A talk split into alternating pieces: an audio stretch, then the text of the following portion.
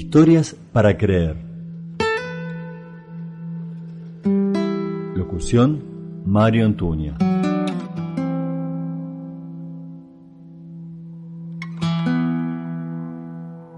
De Mario Benedetti, el cuento que se titula Tan amigos. Bruto calor, dijo el mozo. Pareció que el tipo de azul iba a aflojarse la corbata, pero finalmente dejó caer el brazo hacia un costado. Luego, con ojos de siesta, examinó la calle a través del enorme cristal fijo. No hay derecho, dijo el mozo, en pleno octubre y achicharrándonos.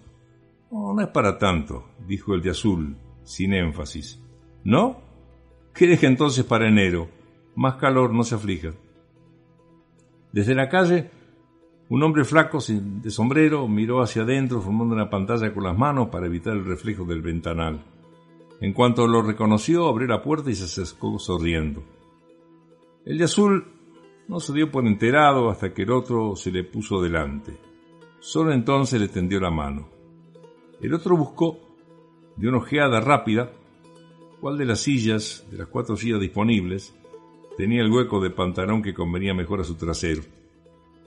Ah, después se sentó sin aflojar los músculos. ¿Qué tal? preguntó todavía sonriendo. Como siempre, dijo el de azul. Vino el mozo resoplando a levantar el pedido. Un café livianito, por favor. Durante un buen rato estuvieron callados mirando hacia afuera. Pasó, entre otras, una inquietante mujercita en blusa y el recién llegado se agitó en el asiento. Después sacudió la cabeza significativamente como buscando el comentario, pero el de azul no había sonreído. Lindo día para ser rico, ¿eh? dijo el otro. ¿Por qué? ¿Te echas en la cama? ¿No pensás en nada y a la tardecita, cuando vuelve el fresco, empezás otra vez a vivir? Depende, dijo el de azul. ¿Eh? También se puede vivir así. El mozo se acercó, dejó el café liviano y se alejó, con las piernas abiertas, para que nadie ignorase que la transpiración le endurecía los calzoncillos. Tengo la patrona enferma, ¿sabes? dijo el otro. ¿Ah, sí? ¿Qué tiene? No sé, fiebre. Y le duelen los riñones. Hacer a ver. Claro. El de azul le hizo una seña al lustrador. Este escupió medio escarbadiente y se acercó silbando. Hace unos días que andás de trompa, dijo el otro. ¿Sí? Yo sé que la cosa es conmigo. El lustrador dejó de embetunar y miró desde abajo, con los dientes apretados entornando los ojos. Lo que pasa es que vos embalás enseguida. ¿De veras? Se te pone que un tipo estuvo mal y ya no hay quien te frene. ¿Vos sabés por qué lo hice?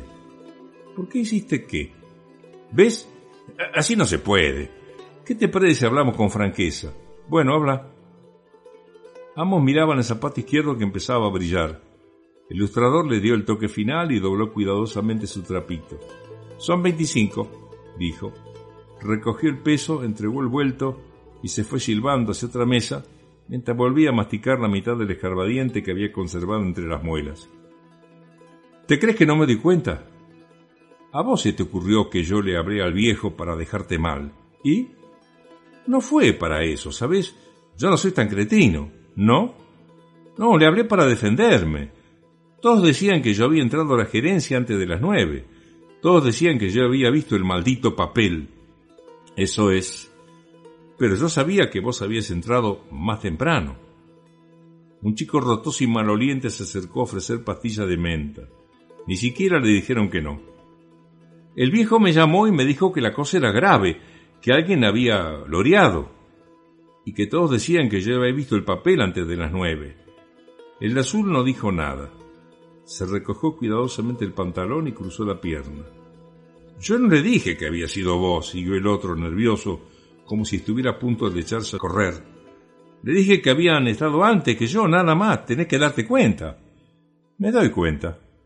Yo tenía que defenderme, si no me defiendo me echa. Vos bien sabés que no anda con chiquitas. Y hace bien. Claro, decís eso porque sos solo. Podés arriesgarte. Yo tengo mujer. Jodete. El otro hizo un ruido con el pocillo como para borrar la ofensa. Miró hacia los costados, repentinamente pálido. Después, jadeante, desconcertado, levantó la cabeza. Tenés que comprender. Figúrate que yo sé demasiado que vos, eh, si querés, me liquidás. Tenés cómo hacerlo. Me iba a tirar justamente contra vos. No tenés más que telegrafiar a Ugarte y yo estoy frito. Te lo digo para que veas que me doy cuenta. No me iba a tirar justamente contra vos, que tenés flor de banca con el rengo. ¿Me entendés ahora? Claro que te entiendo. El otro hizo un ademán brusco de tímida protesta y sin querer empujó el vaso con el codo. El agua cayó hacia adelante, de lleno sobre el pantalón azul. Perdona, e, e, es que estoy nervioso. No es nada, enseguida se seca. El mozo se acercó, recogió los más importantes trozos de vidrio, ahora parecía sufrir menos el calor, o se había olvidado de aparentarlo. Por lo menos, dame la tranquilidad de que no vas a telegrafiar. Anoche no pude pegar los ojos. Mira, ¿querés que te diga una cosa? Deja ese tema. Tengo la impresión de que me tiene podrido. Entonces, no vas a... no te preocupes. Eh, sabía que ibas a entender, te agradezco de veras, che. No te preocupes. Siempre dije que eres un buen tipo. Después de todo tenías derecho a telegrafiar, porque yo estuve mal, lo reconozco. Debí pensar que de veras no podés callarte. Tenés razón. Mejor te dejo tranquilo. Lentamente se puso de pie empujando la silla con bastante ruido. Iba a tender la mano, pero la mirada del otro lo desanimó. Bueno, chau, dijo. Y ya sabes, siempre a la orden, ¿eh? Cualquier cosa. El de azul movió apenas la cabeza como si no quisiera expresar nada concreto. Cuando el otro salió, llamó al mozo y pagó los cafés y el vaso roto. Durante cinco minutos estuvo quieto, mordiéndose despacio una uña.